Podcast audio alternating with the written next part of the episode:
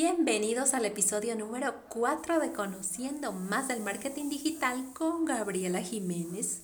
Pues en esta ocasión te voy a hablar de un tema también muy importante.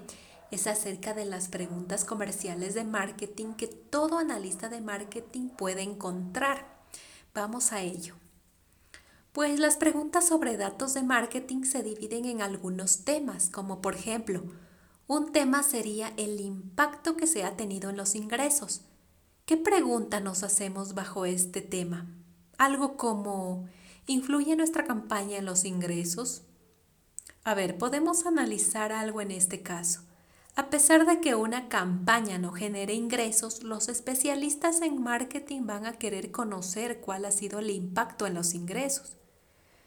Pero vamos aquí por otro tema. Otro tema sería el seguimiento de las tendencias. ¿Qué pregunta se podría hacer todo analista de marketing en este caso?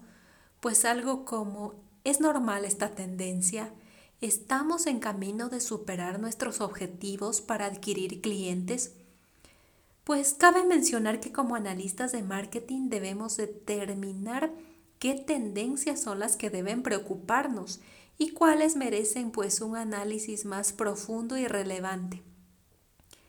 En gran parte es necesario responder a las preguntas comerciales de marketing, pero también se debe seleccionar esas medidas adecuadas de éxito, pues estas medidas las podemos conocer como los indicadores clave de rendimiento o los conocidos como KPIs.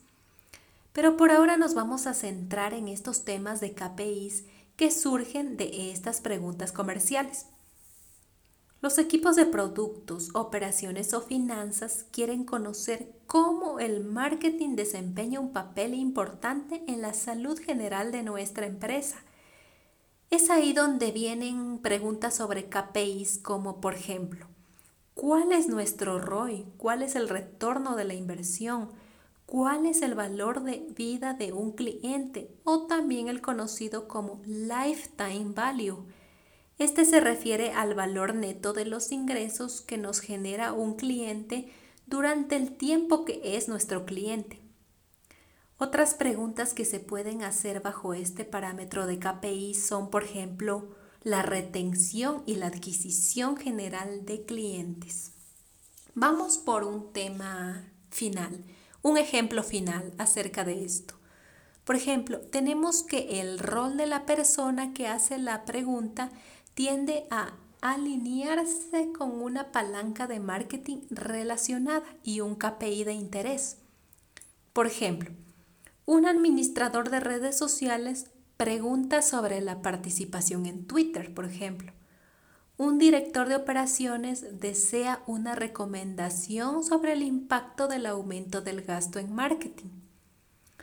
O un product manager, por ejemplo, requiere una evaluación de adquisición de campaña en comparación con los parámetros de referencia.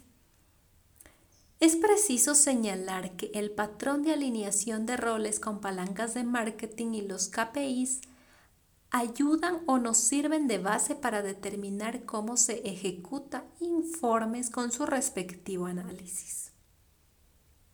Bueno, espero que este tema también haya sido de tu interés y como siempre me despido hasta un siguiente episodio. Gracias.